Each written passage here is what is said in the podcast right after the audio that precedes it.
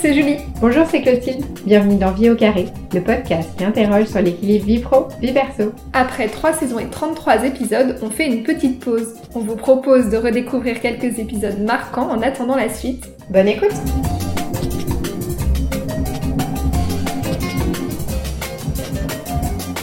Aujourd'hui, c'est Clotilde. Cette semaine, nous allons beaucoup parler de maternité avec Lucie. Cette jeune maman de 30 ans a un fils de 20 mois et elle a su rapidement trouver ses équilibres en suivant ses instincts et en écoutant son corps. Elle peut aussi s'appuyer sur un papa très impliqué pour concilier sereinement vie pro et vie perso. Bonne écoute Bonjour Lucie. Bonjour Clotilde. Merci d'intervenir dans Vie au carré. Première question assez simple, est-ce que tu peux te présenter? Alors, je m'appelle euh, Lucie, j'ai 30 ans, j'ai fêté mes 30 ans en plein confinement, c'était un peu nul. Et euh, je suis journaliste euh, de sport, je suis rédactrice d'un site, rédactrice en chef d'un site de sport. Et avec mon, mon compagnon, nous avons un bébé depuis 20 mois, aujourd'hui pile. Et maintenant, sur une échelle de 1 à 10, 10 étant la meilleure note, comment évalues-tu ton équilibre entre vie pro et vie perso? Et ben franchement, je pense que je mets au moins 9 parce que je pense avoir réussi à hyper bien concilier les deux avec des petits ajustements en fonction de mes envies. Et j'ai eu de la chance pour ça de, travailler dans une boîte euh, hyper euh, compréhensive. Et euh, que ce soit du jour où j'ai annoncé ma grossesse à aujourd'hui, je peux vraiment tout faire en fonction de, de moi et de mes envies de, pour mon bébé. Et ça, c'est vraiment chouette. Et je crois que je me suis un peu creusé la tête avant l'interview et je crois que rares ont été les moments où j'ai dû vraiment faire un choix euh, euh, entre qu'est-ce que je privilégie entre ma vie pro, ma vie perso, entre mon bébé et mon boulot. J'ai vraiment tout réussi à concilier. Et il faut dire aussi que j'ai un il a la chance d'avoir un papa qui fait aussi énormément des enfin c'est pas des efforts parce qu'il le fait avec euh, plaisir mais qui aussi est dans ce dans cette euh, dans ce même euh, dans ce même esprit de vouloir tout faire pour lui quoi disons. C'est une note qui est très élevée alors que chez les jeunes mamans c'est vrai qu'on peut avoir parfois des, des moments de panique. Ouais.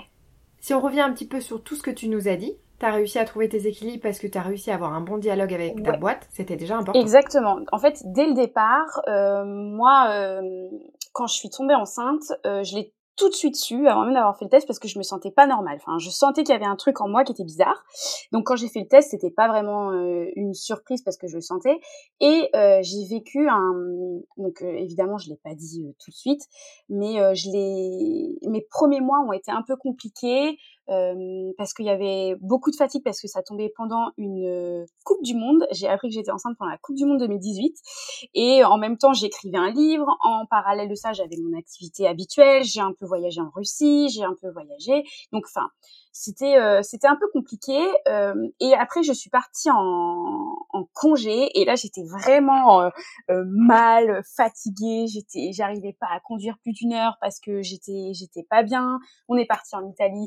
Bon heureusement je, je, pouvais manger des pâtes. J'avais envie que de ça. Je pouvais pas manger autre chose. Donc et j'étais extrêmement fatiguée dans les transports j'étais pas bien donc en rentrant de congé je me suis dit il faut absolument que j'en parle faut que j'en parle tant pis même si je suis pas enceinte de très longtemps il faut que j'en parle à ma direction parce que je peux, enfin, je peux pas ne pas le dire. J'ai peur que ça se ressente euh, vis-à-vis de ma direction. Et, euh, et, surtout, en fait, comme je travaille assez loin de, de chez moi, j'avais envie d'être quelques jours par semaine, au moins un jour par semaine, un peu tranquille à la maison en télétravail. Et donc pour ça, fallait que je... Ça, c'était il y a à peu près deux ans. Hein. C'était il y a deux ans, ouais. C'était l'été 2018. Et donc tout de suite, ils ont été surtout super contents pour moi. J'avais à l'époque, euh, ma direction a changé, mais euh, à l'époque, euh, mon supérieur hiérarchique, pardon, et mon DG, de qui j'étais très très proche, ont été super contents pour moi. Ils m'ont tout de suite félicité et ils m'ont dit mais pas de souci, tu fais comme ça t'arrange. Donc tout de suite, j'ai pu faire ça. ma grossesse du coup et mes collègues ont été adorables. Alors c'est vrai que je travaille avec pas mal de garçons autour de moi. Il y a énormément de filles dans mon entreprise, mais c'est vrai qu'autour de moi, dans le sport, il y a énormément de garçons. Et c'était un peu nouveau pour eux d'avoir une femme enceinte. Mais du coup, ils ont été si mignons, tellement gentils, hyper bienveillants. Donc voilà, la grossesse s'est ensuite hyper bien passée. Avant de rejoindre cette société, tu étais à la pige, c'est-à-dire que c'est indépendant dans le milieu du journaliste, tu n'es pas salarié. Ce n'était pas le même confort de travail, je suppose. Ah non, quand on a décidé de faire un enfant, il fallait que euh, on soit tous les deux dans un confort euh, de travail euh, pour accueillir cet enfant. C'est-à-dire, idéalement, il nous fallait nos week-ends. Il fallait que, enfin, moi, j'aurais jamais pu faire un enfant pigiste. En fait, on, on s'était donné plusieurs étapes. Il fallait qu'on ait tous les deux un CDI et il fallait qu'on ait un appartement qui puisse l'accueillir. Une fois que tout ça, ça a été le cas, on s'est dit bon bah let's go et on a eu beaucoup de chance parce que je suis tombée enceinte directement vous avez quand même préparé ce projet de vie bien en avance pour que euh, justement vos équilibres bah, s'ajustent assez bien. Le, passage du statut de pigiste vers le salariat, donc tu l'as recherché pour être dans un cadre de travail plus fixe, mais tu n'as pas eu peur de perdre un petit peu la souplesse que tu avais comparé à ton statut d'indépendant? Bah pas du tout parce que en fait c'est tellement précaire dans le milieu du journalisme d'être pigiste. Alors il y en a qui y arrivent. Euh, moi là à l'époque, euh, euh, je vivais très bien, mais je sentais que les piges, ça me nuisait un petit peu. C'était un petit peu plus compliqué pour moi, surtout dans un secteur qui était l'audiovisuel, qui est hyper concurrentiel, surtout quand on est une nana, faut le dire. Euh, donc moi, quand on m'a proposé un poste de rédac chef en CDI, j'ai même pas réfléchi. J'ai dit direct, mais bien sûr. Et je pensais même pas avoir un enfant parce que c'était il il y a cinq ans. Enfin, je savais que ça arriverait, mais je me suis pas dit j'accepte pour avoir un enfant. Je me suis dit j'accepte parce que j'ai envie d'être un peu tranquille. C'est un CDI, c'est un super poste qui est hyper excitant, et c'est pour ça que j'ai accepté. Mais alors quitter la pige, ça n'a pas du tout euh, été une contrainte pour moi, bien au contraire. Vous avez quand même bien préparé ce, ce projet de vie pour que bah, justement vos équilibres se, se mettent bien. Le passage du statut de pigiste vers le salariat, tu l'as cherché donc pour avoir un cadre plus, euh, plus fixe. Mais est-ce que tu n'as pas eu peur de perdre un peu la souplesse que l'on a quand on est euh, bah, un indépendant? Non, pour moi c'était normal de devoir y aller tous les jours et je me suis posé la question du télétravail vraiment que quand, que quand j'étais pas bien et que j'ai compris que j'étais dans une boîte hyper flex où, je pouvais le réclamer. Tu t'étais renseigné sur les conditions de travail? Parce que avec le Covid, le télétravail c'est devenu un petit peu... Euh, une évidence, ça s'est imposé, mais il y a cinq ans, c'était pas forcément évident. Non, non, bon, j'étais j'étais assez flex, juste j'ai été arrêtée vraiment plus tôt que, que prévu parce que je suis tombée enceinte je crois en juin. Le, premier trimestre a, un peu, a été un peu compliqué. Le deuxième ça allait très bien. Et puis il est arrivé décembre je crois où je commençais un peu euh, à avoir le ventre qui, durcissait etc et euh, finalement elle m'a pas mis euh, ma gynéco ne m'a pas mise en arrêt directement. Elle a attendu euh, janvier parce qu'en décembre je ne pouvais pas. Mon collègue mon bras droit était lui en congé. Donc j'ai dit je peux je peux encore me préserver un petit peu je freine mais voilà je préfère attendre je préfère attendre janvier. Et voilà par contre janvier euh, l'accouchement était prévu le 23 mars et j'étais en arrêt, je crois, le 14 janvier, donc vraiment, vraiment, vraiment très tôt. Enfin, ma RH a tout de suite accepté. Enfin, de toute façon, c'est pas une question de refuser ou quoi, mais ma RH s'y attendait. Elle avait calculé que j'aurais mon congé euh, thérapeutique bien plus tôt parce qu'à Paris, euh, c'est toujours ça. On nous donne toujours des semaines supplémentaires. Et puis en fait, ça a été une très bonne décision étant donné que j'ai accouché un mois, un jour plus tôt que prévu. Du coup, prématuré sur le papier. À 24 heures près, il était prématuré. Quand on m'a annoncé qu'il faisait 3 kilos, j'ai éclaté de rire parce qu'on me dit il est prématuré, mais en attendant, il fait 3 kilos avant le terme, un mois avant le terme, donc c'est absurde. Mais euh, voilà, en fait, ma boîte a tout de suite accepté mes congés thérapeutiques et, et ça a été très bien. Et après, euh, donc finalement, j'ai eu un très long congé mat parce que j'ai accouché un mois avant prévu, donc finalement, j'ai pu rester trois mois et demi après, parce que normalement on reprend deux mois et demi après, là j'ai pu rester du coup trois mois et demi avec après, plus un mois de congé que je m'étais euh, que je m'étais rajouté, donc j'ai pu reprendre que début juillet. Premiers ajustements donc, tu demandes à faire du télétravail. Est-ce que tu as mis en place d'autres choses pour te préserver et continuer à faire ton boulot dans de bonnes conditions? Alors, euh, donc moi j'ai repris en juillet, on avait trouvé un mode de garde qui à partir de septembre. on a on a eu la chance d'avoir déjà une crèche municipale en bas de chez nous. Donc déjà ça, c'était euh, ça, c'était trop trop trop bien. J'étais tellement soulagée. J'ai pleuré. D'ailleurs, quand j'ai reçu cette lettre de la mairie, c'était tellement un soulagement que j'ai vraiment, j'ai pas pleuré le jour de l'accouchement parce que c'était trop soudain. Mais là, j'ai pleuré. C'est trop bête parce qu'en fait, c'était l'accumulation du stress de pas savoir ce que j'allais en faire à la rentrée. Parce que j'habite dans un quartier, il y avait que six assistantes maternelles, aucune ne, aucune ne pouvait me prendre un bébé à la rentrée. Et donc euh, j'ai dit à la, j'ai écrit à la mairie en disant prenez, enfin trouvez une solution. En fait, vous, vous proposiez aucune solution, donc il me faut cette place. Donc j'ai eu cette place, j'étais soulagée. Mais la rentrée était en septembre et moi j'avais déjà prolongé. Je, reprenais en juillet. Mais quand euh, quand on a décidé de faire cet enfant, euh, mon compagnon avait vraiment vraiment envie d'avoir un enfant et on s'était toujours dit euh, euh, je prendrai le relais de ton congé mat. Lui, il voulait prendre le relais de mon congé mat. Et euh, du coup, ça c'est très bien, enfin c'est bien tombé parce qu'il a pu prendre deux mois de congé parental, juillet et août, pendant que moi j'ai repris. Donc en fait, il y a eu une petite transition entre le moment où j'ai repris le travail et le moment où, où, où il est allé à la crèche, il y a eu ces deux mois où moi je reprenais pas le boulot en le laissant à des inconnus en crèche ou à une assistante maternelle. Il, était avec son papa, donc moi j'ai eu une reprise euh, bien plus sereine, ouais, que d'autres que d'autres mamans. Euh, bon, avec le recul, on en parle maintenant en rigolant, mais pour un papa, bon, pour une maman, c'est jamais évident non plus de s'occuper d'un bébé, hein. mais il a tellement galéré. Avec le recul, il dit mais je le referai jamais. Je le, je, le, en plus, euh, l'erreur, enfin, c'est pas vraiment une erreur parce que j'ai aucun regret là-dessus, mais je l'allaitais encore quand j'ai repris parce que fin juin de cette année-là, il y avait une espèce de canicule, euh, c'était l'enfer. Et du coup, euh, je voulais le sevrer, j'ai pas réussi parce que c'était beaucoup plus simple pour moi de le mettre au sein dès qu'il avait soif parce qu'il n'aimait pas boire de l'eau. Donc je l'avais pas sevré quand j'ai repris le travail. Donc lui, il s'est retrouvé avec un bébé qui avait tout le temps envie de téter, sa maman était pas là. Du coup, il se réveillait la nuit pour téter. Enfin, c'était un peu l'enfer. Mais il a géré. Euh, je lui dis, je lui dis, mais t'as super bien géré parce que c'était hyper crevant. Naïm, c'est un enfant qui demande énormément d'attention, qui est très drôle, mais qui est, qui est très très très très actif, euh, qui est très glouton. Et voilà, et être un jeune papa, se retrouver deux mois à devoir euh, gérer euh, des semaines entières. Alors moi, je m'étais bien organisée parce que du coup, euh, j'essayais de rentrer plus tôt.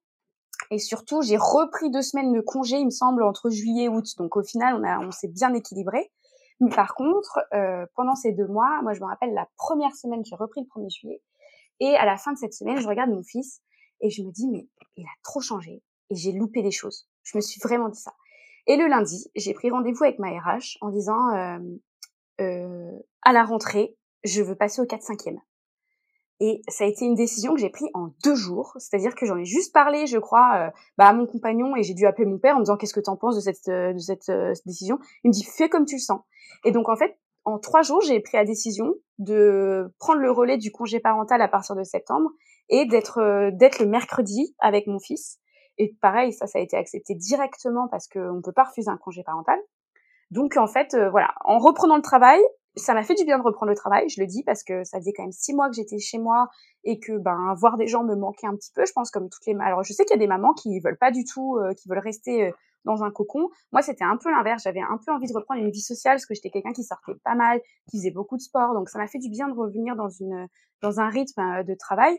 Mais il me fallait quand même mon temps avec mon bébé. Donc en plus des week-ends, j'ai décidé euh, d'avoir les mercredis à partir du septembre avec mon enfant. Et la crèche a tout de suite été compréhensive en me disant oui, oui, pas de souci, on s'organise, on change le contrat. Voilà, je me suis juste à temps. Donc le 4-5e, c'était un choix pour, euh, pour pouvoir euh, préserver tes équilibres. Je l'ai fait pendant six mois, ce 4-5e. En fait, mon contrat, euh, en fait, ma RH m'a dit, euh, écoute, on te fait un, un, avenant sur ton contrat, euh, ton, contrat change finalement parce que tu changes ton, ton nombre d'heures. Donc voilà, ça, ça courra jusqu'en février. Donc on verra, à ce moment-là, on refera un point. Et donc mon bébé a eu un an en février. Et je me rendais bien compte que le mercredi, il en avait plus rien à faire d'être avec sa maman. Et il voulait partir le matin avec son papa pour aller à la crèche. Et donc, j'ai dit, bon, au bout de six mois, euh, écoute mon grand, euh, si tu veux retourner à la crèche, euh, puis moi financièrement être au 4 5 c'est vrai que c'est pas les mêmes c'est pas les mêmes budgets, enfin c'est pas les mêmes finances, donc je me suis bon, cette fois il est grand, c'est bon, je peux peut-être me passer de ce moment du mercredi et donc je au bout des six mois, je suis revenue à un rythme normal. Lui, il est passé à cinq jours de semaine. Alors j'avais peur un peu de lui remettre cinq jours parce qu'il est très fatigué à la crèche, il dort beaucoup moins qu'à la maison.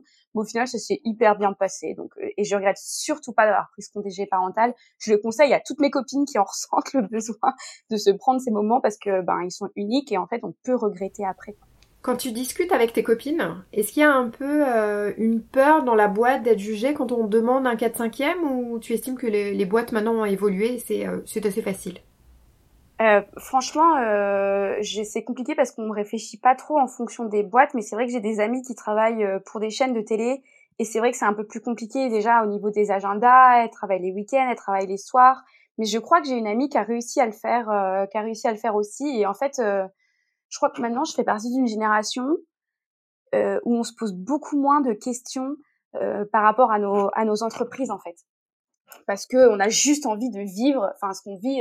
La, la naissance d'un enfant, l'arrivée d'un enfant, c'est assez unique et je crois qu'on fait vraiment passer ça avant beaucoup de choses. Peut-être que la génération précédente, ma, mère, c'était beaucoup moins le cas. Ma mère, dès qu'elle a pu, elle a repris le travail. Je sais pas si c'était une envie comme moi j'avais aussi, ou si c'était vraiment euh, pour montrer à sa boîte qu'elle était là. Moi, je suis pas du tout dans cette dans cette logique-là. Je ne sais pas si c'est une question de tempérament ou de ou de génération. Si on revient un petit peu sur l'organisation, est-ce que tu peux nous décrire une semaine type?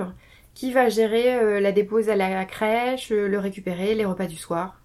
Bah alors donc déjà il y a, différents types. Euh, là euh, je suis revenue en full télétravail donc c'est très très souple. Mais quand je dois aller euh, quand je dois aller au bureau, par exemple quand j'allais cinq jours par semaine au bureau, comme mon compagnon lui doit obligatoirement travailler le soir et être sur place euh, dans son entreprise le soir, je devais gérer les soirées.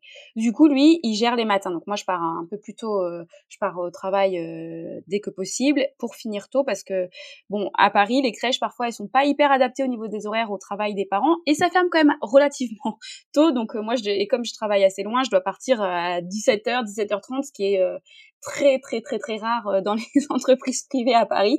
Mais voilà, je commence plus tôt et puis si besoin, je rallume l'ordi de la maison et je finis deux trois trucs, euh, deux trois deux trois choses euh, après l'avoir couché quoi. Donc quand je dois être au bureau, c'est le papa qui s'en occupe super bien le matin. En plus, facile le matin parce qu'il est de bonne humeur, et l'enfant, elle perd aussi.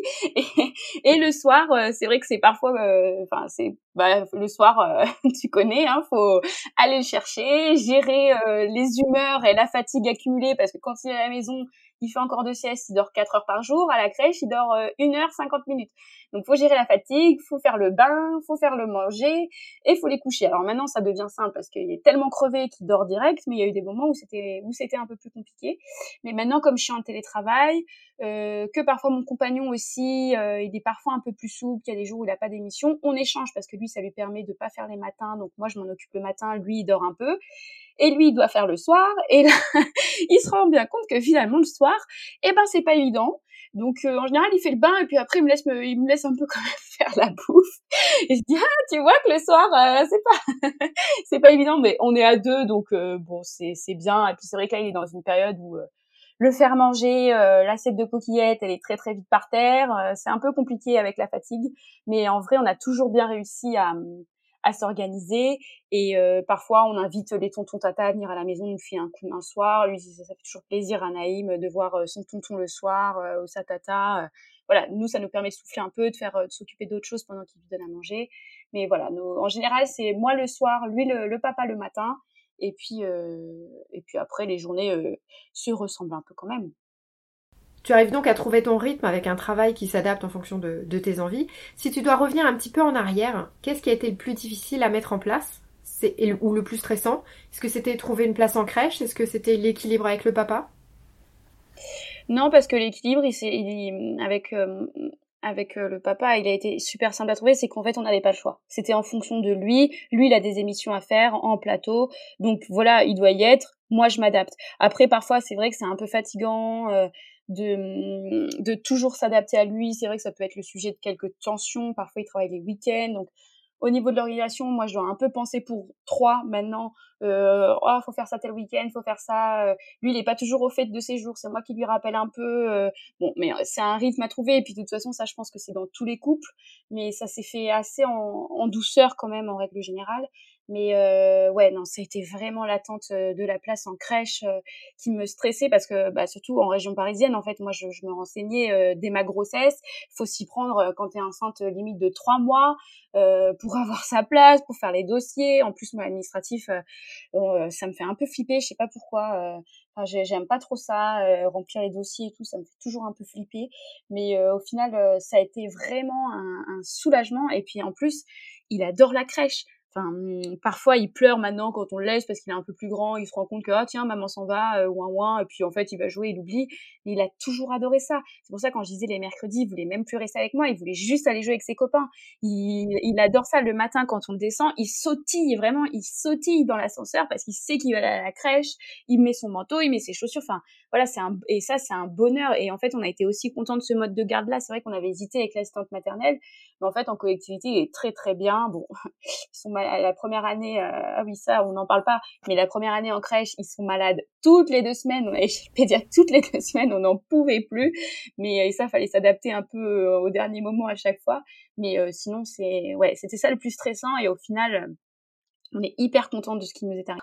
Si je résume, tu es plutôt épanoui, tu as trouvé un bon équilibre avec ton conjoint, il est impliqué dans la parentalité, mais est-ce que vous arrivez encore à trouver du temps pour vous? Est-ce que vous arrivez à maintenir une complicité amoureuse? Non. Alors oui, parce que en fait, je lui dis souvent, on n'a jamais autant rigolé que depuis qu'on a un enfant. C'est-à-dire que euh, bah ça nous fait enfin c'est trop drôle d'avoir un enfant en fait. Euh, euh, le nôtre il est super marrant il nous fait des blagues il nous imite enfin en plus la moindre petite chose qu'il arrive à faire quand ils sont plus bébés ben on est là en train de s'envoyer des textos. Ah regarde ce qu'il fait. Ah il a une dent nanana. Donc on est toujours complice mais plus en tant que parent qu'en tant que couple. Et ça, on s'en rend bien compte. Et moi, c'est vrai que souvent, je nous, le dis, mais euh, puis il y a eu des petites tensions au début, euh, parce qu'il y a énormément de fatigue. Naïm a fait ses nuits à un an, donc forcément, parfois, c'est compliqué, mais on a toujours, en revanche, on a, on sait, euh, la première année, il y a eu des mini-frictions, mais il n'y a jamais eu d'énormes engueulades. Et ça, je trouvais ça fort quand même, parce que je me suis dit, ah ouais, on est quand même bon. On arrivait quand même à se comprendre beaucoup. C'est vrai que lui se levait autant que moi la nuit. Et du coup, on a vraiment réussi à bien s'entendre. Mais c'est vrai que hum, les, en tant que couple, on est un peu moins euh, attentionné peut-être l'un envers l'autre. Et moi, j'en suis consciente. Lui, je, je pense aussi. Mais euh, c'est vrai que notre enfant a été notre priorité.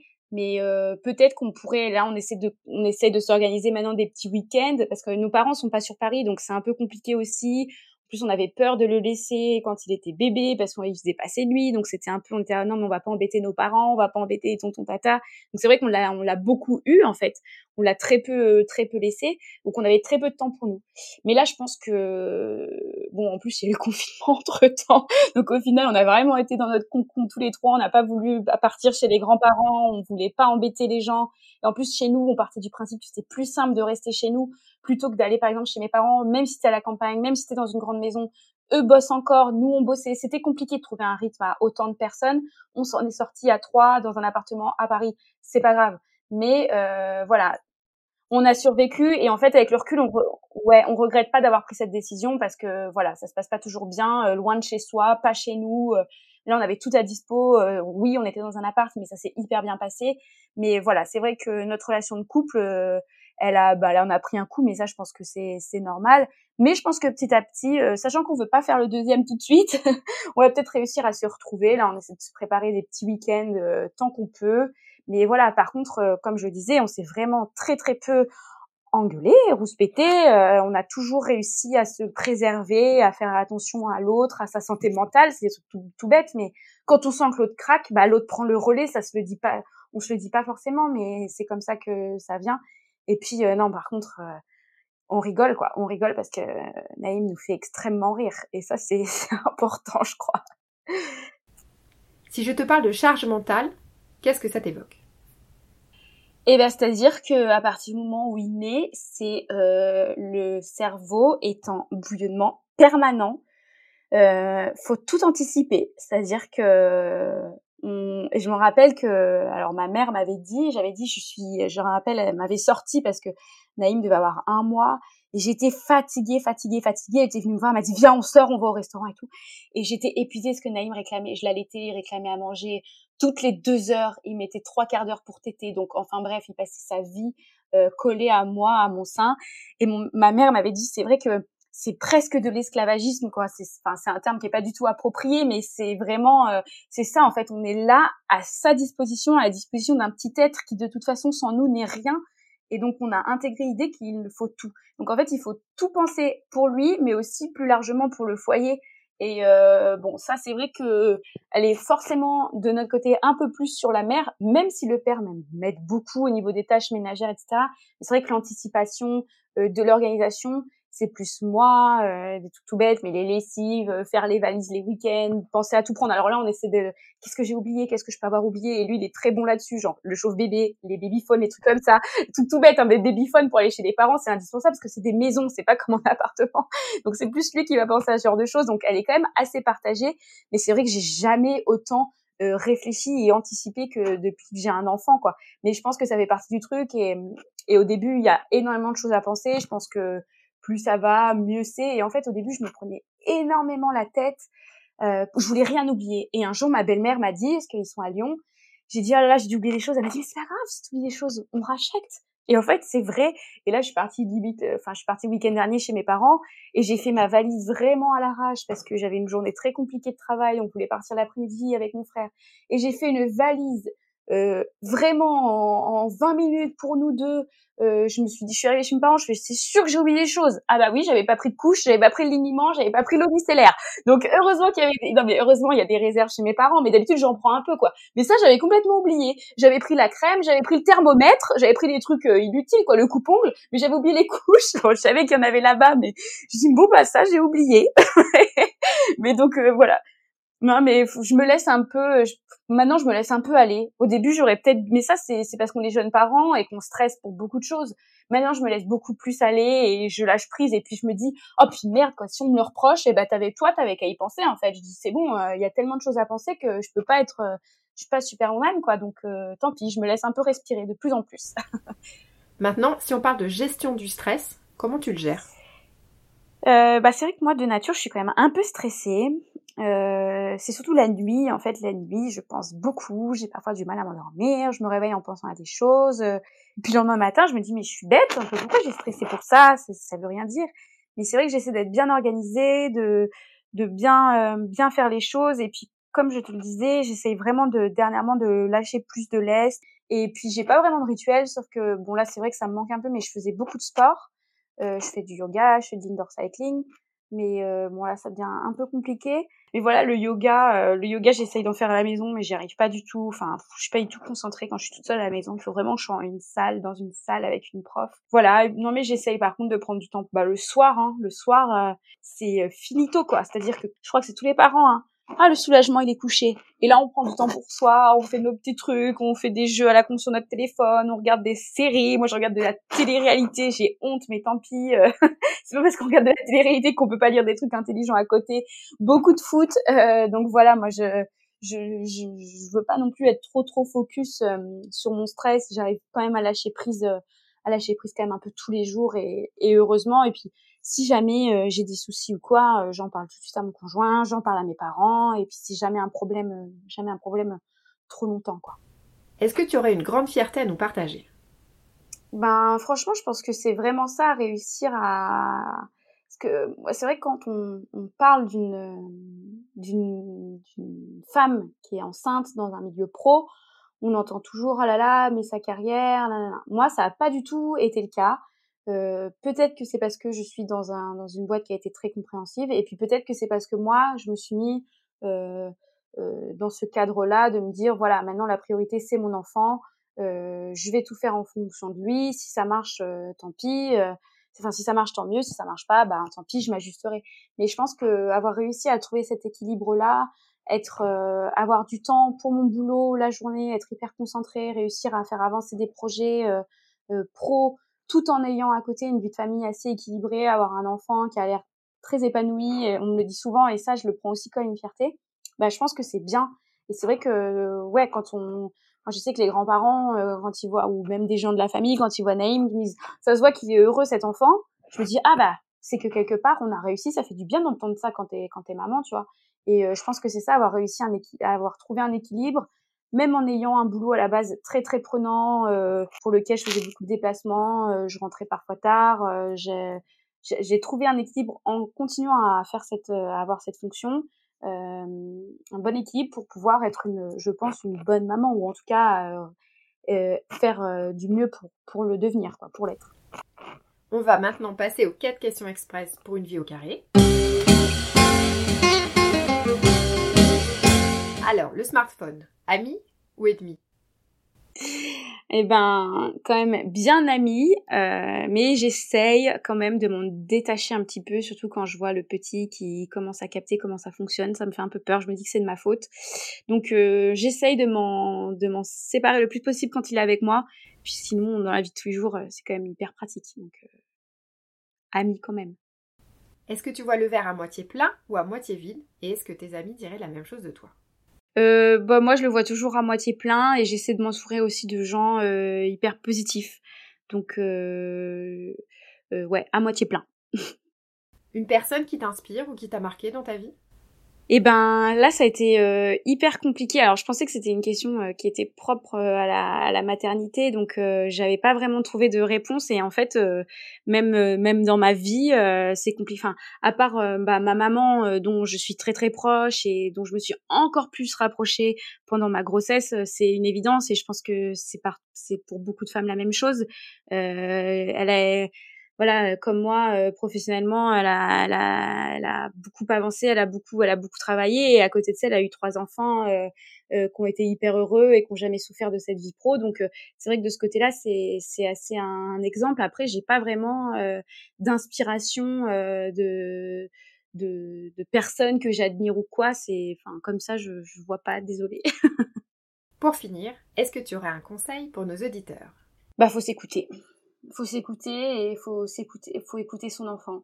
c'est vrai que c'est des choses que que je dis maintenant aux gens qui me disent euh, qu'est-ce qu'il faut, enfin des, des, filles enceintes, euh, j'en ai vu une dernièrement qui m'a dit qu'est-ce qu'il faut faire? Je suis franchement, j'ai aucun conseil à te, à te donner parce que tout est différent, tout enfant est différent, toutes les femmes sont différentes, tous les couples, toutes les familles sont différentes. Donc j'ai vraiment aucun conseil, juste faut s'écouter parce qu'on nous donne beaucoup, beaucoup, beaucoup de conseils, euh, surtout du corps médical, c'est parfois hyper culpabilisant. Et on me disait attention à pas le faire dormir sur le ventre, et ça nous a beaucoup stressé parce que Naïm n'arrivait pas à dormir dans son lit, ne dormait que sur nous.